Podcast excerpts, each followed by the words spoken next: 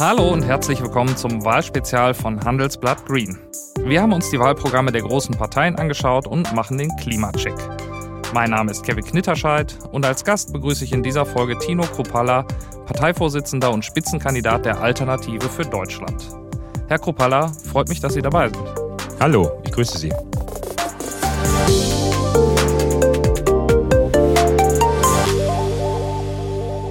Ja, wir haben die äh, Spitzenkandidaten aller Parteien eingeladen, aber äh, nur Sie haben zugesagt, die anderen haben ihre umweltpolitischen Sprecher geschickt. Ist äh, Klimaschutz bei der AfD Chefsache? Naturschutz ist bei uns Chefsache. Sie wissen, dass bei uns Klimaschutz ein bisschen anders gesehen wird in, in diesen Bereichen. Also von daher haben wir dort auch andere Positionen, über die wir ja gleich reden werden. Ja, genau. Also Sie sprechen es schon an. Ähm, als einzige Partei im Bundestag möchte die AfD keine Klimaneutralität für Deutschland erreichen. Ähm, vielleicht können Sie kurz erklären, warum Sie dieses Ziel für unnötig halten wir wollen den Klimawandel hauptsächlich gestalten. Das ist für uns wichtig. Äh, und mit Klimawandel basierend geht für uns ein die Energiesicherheit, vor allem die Bezahlbarkeit äh, dessen. Also das bedeutet, dass die Wirtschaft das bezahlen kann, der Mittelstand, das Handwerk, aber natürlich auch die Familien. Das ist für uns wichtig. Wir müssen uns auch dem äh, gegebenen Klimawandel, den es gibt, anpassen. Das ist für uns die Prämisse. Ähm, anders als die AfD möchte ja eigentlich die übergroße Mehrheit der Weltgemeinschaft die Erderwärmung nicht gestalten, sondern äh, begrenzen, möglichst unter zwei Grad, sogar wenn es geht unter 1,5 Grad. Und deswegen haben sich ja auch viele Regierungen in den Pariser Klimaverträgen dazu verpflichtet, diese entsprechenden Maßnahmen dazu zu ergreifen. Ähm, Sie schlagen einen Ausstieg aus dem Pariser Klimaabkommen vor. Warum sollte Deutschland hier einen Alleingang versuchen? Was heißt Alleingang? Es gibt ja mehrere Staaten, die USA ist auch zwischenzeitlich mal ausgestiegen, äh, die das auch anvisieren. Wir sind. Aber die sind natürlich jetzt wieder drin. Ja, die sind wieder drin, aber es gibt ja trotzdem äh, auch viele Staaten, die noch nicht drin sind. Es ist ja nicht so, als wenn 100 Prozent aller Staaten der Erde im, im Pariser Klimaabkommen unterschrieben haben. Wir sind vieles da drin skeptisch, äh, was dort anvisiert ist. Wir halten auch manche Forderungen und auch Maßnahmen für nicht umsetzbar, vor allen Dingen auch nicht finanzierbar. Und das ist, darum muss man ja auch, darüber muss man ja auch sprechen, ob die Bevölkerung äh, auch bereit ist, diesen Preis mitzuzahlen, ob wir das uns überhaupt leisten können. Und das sehen wir sehr kritisch. Und das ist richtig, das sind Maximalforderungen einer Opposition, die man natürlich gegebenenfalls gegebenenfalls äh, unter bestimmten Bedingungen auch ändern kann. Welche Länder sind das denn, die ähm, auch aus dem Pariser Klimavertrag ausgestiegen sind oder ihn gar nicht erst unterzeichnet haben? Nun gut, ich habe ja äh, mit Amerika gesprochen, die, äh, die ausgestiegen sind, jetzt wieder dazu zum Beispiel beigetreten sind. Das einzige? Das ist das größere, größte Land, was ja natürlich in, in Emissionen jetzt ähm, mir bekannt ist, was sich, was hohe Emissionen äh, aufweist, was sich diesem äh, Pariser Klimaabkommen nicht äh, unterzeichnet hat. Aber jetzt sind sie ja wieder drin. Also jetzt äh, sind die Amerikaner ja wieder dabei. Ähm, warum sollten wir dann trotzdem den Alleingang versuchen? Es ist kein Alleingang. Sie sprechen immer von Alleingang. Wir haben gesagt, dass diese Ziele in dieser Form auch nicht erreichbar sind. Also das sind von, von den finanziellen äh, Dingen ist es natürlich relativ schwierig, dieses auch, auch umsetzen zu können. Jetzt ist ja die deutsche Industrie eng in globale Wertschöpfungsketten eingebunden. Und die allermeisten großen Industrieländer, mit denen wir auch handeln, die haben sich ja den Klimazielen verpflichtet. Ähm, rechnen Sie damit, dass die deutschen Unternehmen äh, einen Vorteil dadurch bekommen, wenn wir uns da ausklinken aus diesen Vereinbarungen? Ja, man muss ja man muss ja mal sehen, was, was würde dieses Ausklinken in diesen Punkten bringen? Ja, also was heißt Vorteile und Nachteile? Für uns ist es wichtig, dass natürlich diese, diese Ziele A, finanzierbar sind für die, für die Wirtschaft, für die Industrie. Wir erleben es ja aktuell, dass wir durch den Ausstieg äh, und auch äh, Umwandlung, was die Klimaziele bei uns in Deutschland anbelangt, dass wir immer mehr auch unsere Industrie in Deutschland verlieren. Und das ist der Punkt, auf den wir äh, natürlich äh, Einfluss nehmen wollen, dass wir sagen, äh, dass dieses mittlerweile als fast Religion bezeichnet wird, diese Klimaziele, und äh, dass man uns äh, immer weiter abhängen möchte in diesem, in diesem Bereich. Das äh, nehmen wir als, als Warnung wahr. Wir, wir nehmen die Sorgen und die Nöte der Wirtschaft, des Mittelstandes vor allen Dingen wahr, die sich immer mehr bedroht fühlt, weil diese Kosten der sogenannten, des sogenannten Klimawandels einfach nicht finanzierbar sind. Was für Branchen haben Sie denn da im Blick, um die Sie sich sorgen? Wenn ich mit Unternehmern spreche, dann äh, heißt es in der Regel, ähm, dass der Klimaschutz sehr wichtig für diese Unternehmen ist, dass sie auch bereit sind, diese Kosten zu tragen und ähm, dass manche Unternehmen sogar ähm, sagen, sie wollen diese Ziele noch viel schneller erreichen, einfach auch um wettbewerbsfähiger auf dem globalen Weltmarkt zu sein, wo das ja immer auch eine stärkere Anforderung ist, nachhaltig zu produzieren. Würden Sie sagen, diese Unternehmer, die das noch schneller verfolgen, verstehen ihr Geschäft nicht? Ja, müssten Sie, jetzt, müssten Sie mir jetzt mal sagen, welche Unternehmer Sie meinen. Ich kann Ihnen dann gerne nennen, welche ich meine, mit denen ich mich unterhalten. Also welche Unternehmen sagen, die wollen noch mehr dafür bezahlen und wollen so schnell wie möglich den Klimawandel dafür auch äh, im Geld bezahlen. Welche Unternehmen sind denn das in Deutschland? Ein Unternehmen, das mir einfällt, ist äh, Daimler. Ich habe kürzlich mit dem Einkaufsvorstand von Daimler gesprochen, dem Markus Schäfer. Der hat mir gesagt, das Unternehmen möchte gerne so schnell wie möglich grünen Stahl kaufen und guckt sich mittlerweile auch bei Produzenten in Schweden um, weil ähm, teilweise die deutschen Unternehmen sehr langsam sind bei dieser Transformation, weil wir nicht ausreichend klimaneutrale Energien haben. Ja, da haben Sie jetzt ein globales Unternehmen genannt, was natürlich mit Mittelstand und Handwerk wenig zu tun hat. Gehen wir doch mal auf die regionalen Unternehmen ein. Zum Beispiel die Gießereien, die natürlich sehr äh, energieintensiv sind, auf Handwerksbetriebe, auf Metallbaubetriebe.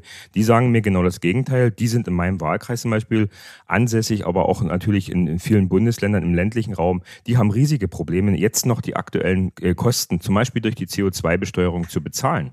Und äh, diese Probleme und diese Sorgen müssen wir aufnehmen. Wir haben die höchsten Energiepreise in Deutschland. Also wir haben ja schon das Alleinstellungsmerkmal äh, und den, den Sonderweg auch, und das muss man ja auch erwähnen, zum Beispiel mit, der Kohle, mit dem Kohleausstieg und mit, dem, mit der Kernkraftausstieg. Und das wird eine Industrienation wie Deutschland, vor allem wenn es um Energiesicherheit, um Grundlast geht, nicht, äh, nicht aushalten können. Also wir werden äh, Tausende von Arbeitsplätzen verlieren. Braucht es in Ihren Augen denn äh, nicht einen Ausbau der erneuerbaren Energien, einfach um auch dessen Kosten zu senken durch Skaleneffekte? Ähm, oder würden Sie sagen, wir brauchen eigentlich weiter die fossilen Energien wie Kohlekraft ähm, oder, oder Gaskraftwerke? Wir, brauchen den äh, Energiemix. Das ist wichtig. Wir brauchen den Energiemix, weil äh, alleiniger Ausbau der erneuerbaren Energien, äh, wir haben nicht die Speichermöglichkeiten dazu. Es gibt noch keine Speicher, die ausreichend Energie speichern könnten, um Deutschland, eine Industrienation, ausreichend mit Energie zu versorgen. Vor allem in Dunkelflauten, wenn kein Wind weht, ist es nicht möglich. Und deswegen müssen wir, wenn wir, wenn wir uns ähm, auch diese, die Energiesicherheit der Zukunft ansehen, müssen wir auch darüber reden, ob wir eine Rückkehr in die Kernkraft zum Beispiel brauchen. Und das bräuchten wir. Wie sähe denn aus Ihrer Sicht der ideale Energiemix für Deutschland aus? Ja, so wie ich es gerade bezeichnet habe. Erstens mal haben wir gesagt, äh, dass wir den Kohleausstieg bis 38 für verfrüht halten. Wir äh, würden auch den Kohleausstieg bis 45 äh, forcieren, um auch den, diesen Ausstieg sozial gerechter zu gestalten, auch für die, für die Bürger finanzierbarer zu machen. Dann müssen wir natürlich eine Rückkehr zur Kernenergie überprüfen und auch in, in diesem Bereich forschen, weiter forschen, zum Beispiel was die, die Reaktoren der vierten Generation angeht. Und dann kann man durchaus auch mit erneuerbaren Energien als Mix durchaus äh, Deutschland energiesicher machen, aber auch vor allen Dingen bezahlbare Energie in Deutschland bereitstellen. Das ist wichtig. Und wenn wir uns auch die Länder in, in Europa anschauen, um uns herum, die hauptsächlich auf Kernkraft setzen, wie Tschechien zum Beispiel, wie auch Frankreich, Daran erkennen wir ja, dass andere Länder einen anderen Weg einschlagen. Hier hat Deutschland wieder diesen Sonderweg und äh, der, der muss sofort und so schnell wie möglich beendet werden. Aber Sie, Kernkraft ist ja auch durchaus eine, eine Energie, die sich CO2-neutral produzieren lässt. Würden Sie sagen, das ist schon ein relevanter Faktor, die CO2-Emissionen Deutschlands zu senken? Ja, schauen wir uns mal den Anteil des, des, des CO2 in unserer Luft an. Wir reden hier von einem Anteil von 0,04 Prozent. Und von diesen 0,04 Prozent äh, sind 96 Prozent naturgemacht. Also allein 4 Prozent von diesen 0,04 Prozent sind menschengemacht. Und wir bezweifeln, dass dieser Anteil äh, einer Klimaveränderung einhergeht. Und das bezweifeln im Übrigen auch viele Wissenschaftler. Aber die übergroße Mehrheit der Wissenschaftler, die würde das wahrscheinlich nicht anzweifeln. Wenn man sich so anschaut, ähm, was für ähm, äh, Berichte auch der, der Weltklimarat veröffentlicht hat, ähm, da stellt sich natürlich schon die Frage, was sie jetzt qualifiziert, das Gegenteil zu behaupten ja, Wissenschaft ist ja keine Mehrheitsmeinung. Das muss man ja immer unterscheiden. Und es gibt sehr wohl zum Beispiel Professor Dr.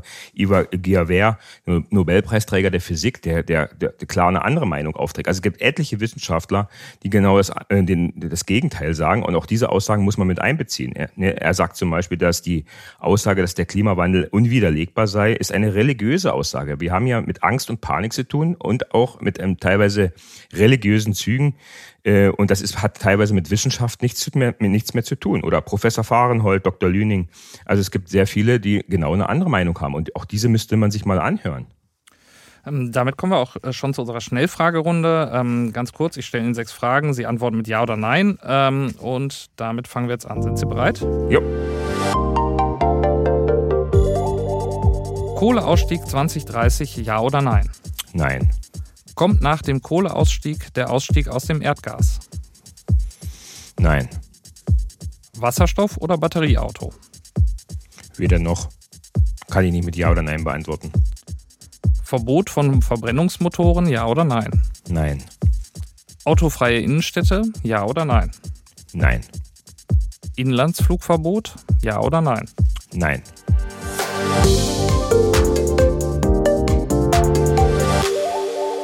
Ja, mit, über den Kohleausstieg haben wir ja schon gesprochen. Ähm, wenn man auf die Wirtschaft schaut und sich die Energieversorger anschaut, dann sieht man, äh, dass durch den steigenden CO2-Preis ja heute schon teilweise die Kohlekraft äh, nicht mehr wirtschaftlich ist. Da gab es zum Beispiel einen Versorger in Berlin, der hat kürzlich vorzeitig ein Kohlekraftwerk abgeschaltet. Und die AfD, die würde am liebsten eigentlich den CO2-Preis abschaffen und aus dem europäischen Emissionsrechtehandel aussteigen. Kurz zur Erklärung für unsere Hörer, in dessen Rahmen müssen Unternehmen für jede Tonne CO2, die sie ausstoßen, Geld bezahlen. Ähm, und was würden Sie sagen, warum sollten wir das nicht weiterhin tun?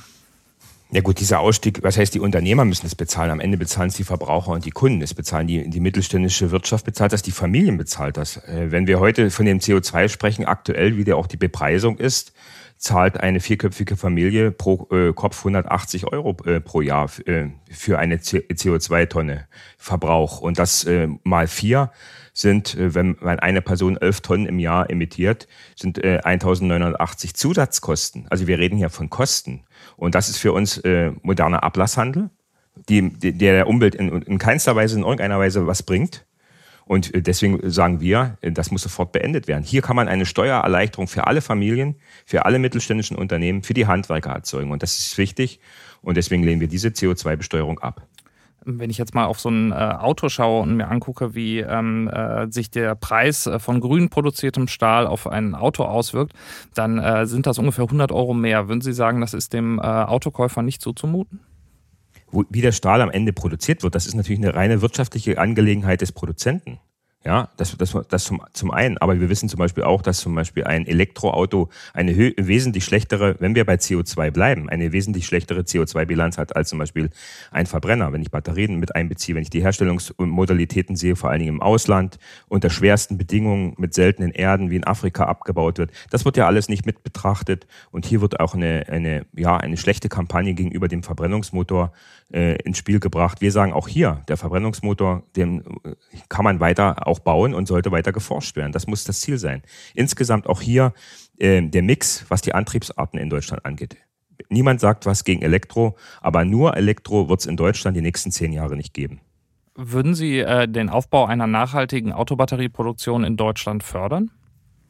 Kann ich durchaus, klar kann man das durchaus fördern. Äh, auch in diesem Bereich muss es natürlich weiter geforscht und äh, entwickelt werden, weil wir noch, äh, noch dazu, äh, habe ich ja schon erwähnt, äh, wir ja keine Speicherfähigkeiten haben, die zum Beispiel eine Stadt wie Berlin über einen Tag hinaus mit Energie versorgt. Also das muss man weiterentwickeln, natürlich.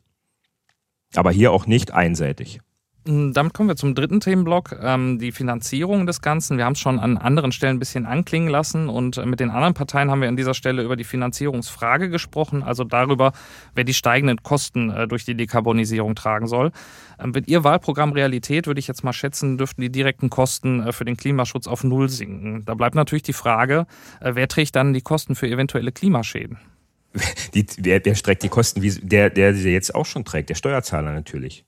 Und äh, Sie gehen davon aus, dass die äh, Bewältigung der Klimaschäden günstiger ist, als äh, welchen, vorsorglich Klimaschutz zu betreiben. Von welchen Klimaschäden reden Sie denn? Ja, wir hatten in diesem Jahr zum Beispiel ein Jahrhundert Schneesturm in Texas. Wir hatten äh, eine Jahrhundertflut in Deutschland, nachdem wir schon ähm, das Elbhochwasser vor einigen Jahren hatten. Wir hatten eine Jahrhunderthitzewelle in Kanada und Sibirien. Und die übergroße Mehrheit der Experten ähm, führt die Häufung solcher Ereignisse auch auf den Klimawandel zurück. Ja, das sind aber keine Ereignisse, die mit dem Klimawandel existenziell und vor allen Dingen in diesem Zusammenhang zu sehen sind. Wir hatten Klima und äh, wir hatten Klimaveränderung schon seit tausenden von Jahren. Und äh, das ist auch unsere äh, Position, dass wir uns dort natürlich anpassen müssen. Und äh, wir sagen, wir müssen uns dem Naturschutz widmen. Aber nochmal darauf zurückzukommen. Wir hatten Hochwasser, Dürren, Brände, auch Überschwemmungen schon vor hunderten Jahren, wo es auf der Erde noch gar keine Industrialisierung gab. Also wer ist denn für diese Klimaschäden, wenn, wenn Sie das so bezeichnen, verantwortlich gewesen? Es ist ja eine Frage der Häufung. Ne? Also ich sag mal, diese. Die Häufung dieses, hat, nee, äh, es gibt keine Belege dafür, dass es eine, eine, eine, eine Zunahme dieser, dieser Unwetterkatastrophen gab. Und äh, noch dazu in einem, einem Einklang mit irgendeiner CO2-Erhöhung äh, auf der Erde äh, zu sehen sind. Das heißt letztendlich, also Sie würden sagen, ähm, alles, was äh, die Weltgemeinschaft tut, um CO2 zu senken, das ist äh, letztendlich eine sinnlose Veranstaltung. Das habe ich nicht gesagt, dass es sinnlos ist. Und äh, es macht übrigens nicht bloß alles, was die Weltgemeinschaft angeht. Hauptsächlich äh, ist Deutschland hier wieder der Vorreiter. Nehmen wir doch einfach mal, wenn wir von CO2-Einsparung sprechen, Deutschland als äh, Prämisse. Wir wollen bis 2045 komplett äh, unser CO2 einsparen. Alleine diese Ersparnis äh, verbraucht China in sechs Monaten. Das, was die nächsten Jahrzehnte Deutschland einsparen soll. Also daran erkennen Sie doch einfach das Missverhältnis. Und Sie wollen mir nicht sagen, dass Deutschland daran ähm, am, am Klimaschutz daran einen Anteil hat, dass dann keine Umweltkatastrophen, dass keine äh, Hochwasser mehr kommen werden. Das ist einfach nicht zu sehen. Und deswegen muss, sollte man hier auch ein bisschen zu mehr Gelassenheit kommen und nicht diese Panik und diese Religion. Vor allen Dingen, hauptsächlich geht es doch hier nur darum, den Bürgern noch mehr Geld aus der Tasche zu ziehen. Und das sehen wir. Wir haben nichts gegen Naturschutz und äh, für sauberes Wasser, für saubere Luft, da muss es durchaus Maßnahmen geben. Aber die, diese CO2-Religion, die lehnen wir ab. Sie haben das äh, Beispiel China angesprochen. Ähm, auch China versucht ja massiv seine CO2-Emissionen zu senken. Ich bleibe nochmal beim Beispiel der Stahlindustrie, weil ich mich da natürlich als Reporter für die Branche am besten auskenne. Aber das Land ähm, hat sich vom äh, wichtigsten und größten Stahlexporteur der Welt eigentlich zum Nettoimporteur entwickelt, weil die ganzen äh, klimaschädlichen Stahlwerke abgeschaltet wurden. Ähm, würden Sie sagen, äh, ist das gut oder schlecht für Deutschland? Also ich weiß nicht, welche, Klima, welche Stahlwerke abgeschaltet wurden. Also ich, ich denke, in China wird noch eine Menge Stahl produziert. Äh, wenn wir so weitermachen, wird in Deutschland kein Stahl mehr produziert und dann haben wir tausende Arbeitsplätze, die abgewandert sind. Wir sind dann zwar CO2-neutral, aber dann wird der Stahl eben in Indien oder in der Türkei hergestellt. Das ist doch, die, äh, wissen Sie, diese Unverhältnismäßigkeit, die, die, die ja da ist. Ja, und ich meine, welchen Vergleich nehmen Sie denn jetzt zur Grundlage bei China? Welche, vor allen Dingen, die, China hat einen ganz anderen CO2-Anteil als Deutschland. Nochmal, wir haben einen weltweiten Anteil von knapp 1,9 Prozent. Gemessen an der Bevölkerung ist das aber verhältnismäßig mehr als China. Ja, ja das ist dann immer diese Milchmädchenrechnung. Jetzt geht man wieder auf die Bevölkerung äh, Verhältnismäßigkeit. Ja, aber das sehe ich nicht. Ähm, wieso spielt das für Sie keine Rolle? Also es ist doch natürlich, äh, wenn wir, wenn wir ähm, mal unterstellen, dass es ein CO2-Budget gibt, das äh, aufgebraucht werden darf ähm, bis zu einem gewissen Zeitraum, um diese Erderwärmung unter zwei Grad zu begrenzen. Wir werden diese, Warum Erderwärmung, darf man das nicht wir werden diese Erderwärmung nicht unter zwei Grad begrenzen können mit diesen Maßnahmen. Das heißt, wir sollten uns auf eine vier Grad wärmere Welt schon einstellen. Ja, auch da werden wir uns anpassen müssen, wenn das so kommen sollte. Jetzt ähm, ist Ihre Partei ja auch für eine kritische Position in der Migrationsfrage bekannt und dass es deutlich mehr Migration geben wird, wenn weite Landstriche in Zukunft unbewohnbar äh, sein werden. Das dürften auch Sie nicht bestreiten. Ähm, heißt Klimaschutz denn da nicht auch Fluchtursachen zu bekämpfen, wie Sie es auch gerne fordern? Welche Bereiche meinen Sie da? Ähm, ich meine zum Beispiel küstennahe Bereiche, ähm, Indonesien, ähm, Pazifischen Ozean gibt einige Inseln. Ähm, es gibt in Regionen in Afrika vermehrte Dürren, was natürlich da auch zu Nahrungsmittelkrisen führt. Ähm, würden Sie sagen, dass man da nicht entgegenwirken muss? Wissen Sie, seit es die Menschheit gibt, gibt es Völkerwanderung, auch aus natürlichen und äh, aus, aus natürlich kriegerischen Auseinandersetzungen. Also von daher auch das äh, ist natürlich äh, für, für die Weltgemeinschaft sicherlich ein Problem. Aber das sind natürlich Dinge, die man vor Ort lösen muss. Es das heißt ja nicht, dass denn die Indonesier nach Deutschland kommen könnten oder dass man dann Migration ähm, äh, einhergehend hat und diesen Menschen hier sozusagen ein Bleiberecht geben kann. Also das sind Dinge, die man äh, in Afrika lösen muss, die man auf, auf allen Kontinenten äh, natürlich lösen muss aber geht uns in erster Linie nichts an, würden Sie sagen. Oder wie darf ich das verstehen? Es geht uns natürlich schon was an, aber für mich ja. als deutscher Politiker hat die deutsche Bevölkerung Priorität. Ich würde Ihnen jetzt noch mal eine Abschlussfrage stellen. Ähm, warum sollte man gerade Ihre Partei wählen, um das Klima zu retten? Sie haben 30 Sekunden für die Beantwortung. Ja, wir wollen den Klimawandel gestalten. Wir wollen in Deutschland eine Energiesicherheit und vor allen Dingen eine Bezahlbarkeit unserer Energie, um Wirtschaft, Familien, Mittelstand und Handwerker zu entlasten und weiterhin hier auch produzierend, wertschöpfend äh, Geld zu, zu generieren. Vielen Dank, Herr Kruppala. Gerne. Und nun begrüße ich Lisa Göldner, Politikexpertin bei der Nichtregierungsorganisation Greenpeace. Ähm, sie wird die Position der AfD nochmal für uns einordnen. Hallo, Frau Göldner. Hallo, Herr Knitterscheid. Ja, die äh, AfD sagt, die Klimaziele, wie sie im Pariser Klimaabkommen festgelegt sind, die sind für uns überhaupt nicht erreichbar. Ähm, was sagen Sie dazu? Ja, schauen wir uns doch mal an, was Herr Kropalla da gesagt hat. Starten wir mal damit, dass er erstmal wieder Zweifel gesät hat daran, dass ähm, die Klimaveränderungen auf Aktivitäten des Menschen zurückzuführen sind, also menschengemacht sind. Fakt ist, der Klimawandel ist menschengemacht. Daran gibt es keinen wissenschaftlichen Zweifel. Der Anstieg äh, der weltweiten Durchschnittstemperatur geht auf die Zunahme ähm, der Ansammlung von Treibhausgasen in der Atmosphäre zurück. Und dieser Anstieg von Treibhausgasen in der Atmosphäre ist zu 100 Prozent vom Menschen verursacht durch die Verbrennung von Kohle, Öl und Gas. Das heißt, wir Menschen haben das Klima bereits verändert und wir können es auch, wenn wir den Ausstoß klimaschädlicher Gase verringern, diesen Anstieg ähm, bremsen ähm, und wir können ja, wenn wir auch wieder zum Beispiel durch Aufforstung ähm, CO2 aus der Atmosphäre entnehmen, ähm, auch wieder den Planeten abkühlen.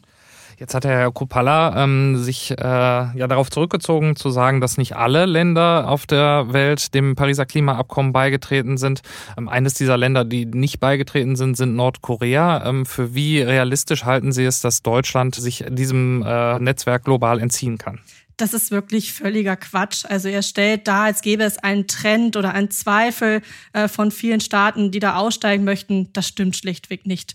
Nordkorea hat das nicht unterschrieben, unterzeichnet das Pariser Abkommen, weil sie bei ganz, ganz vielen ähm, internationalen und zwischenstaatlichen ähm, ja, ähm, Abkommen nicht Teil sind, weil sie da auch ganz aktiv ausgeschlossen werden. Ähm, es gibt keinen Trend, dass Staaten aus diesem Abkommen aussteigen wollen. 195 Staaten dieser Welt, das sind wirklich sämtliche Staaten dieser Welt, unterstützen das Pariser Abkommen, haben es unterzeichnet und unternehmen auch Anstrengungen, um die gemeinsamen Ziele zu erreichen. Jetzt begründet die AfD ihre Ablehnung äh, von Klimaschutzbemühungen damit, dass sie der Wirtschaft helfen wollen. Herr Kopalla hat da mehrfach auf Familien, Mittelständler, Handwerker abgehoben. Wie ist Ihre Einschätzung dazu? Ähm, sind diese Menschen tatsächlich am stärksten davon betroffen? Also die Klimakrise findet statt und wir sehen die Auswirkungen der Klimakrise auch in Deutschland ganz unmittelbar. Äh, wir haben jetzt dieses große Hochwasserereignis ähm, diesen Sommer gehabt. Das trägt ganz eindeutig die Handschrift ähm, der, des Klimawandels. Daran gibt es auch keine Zweifel.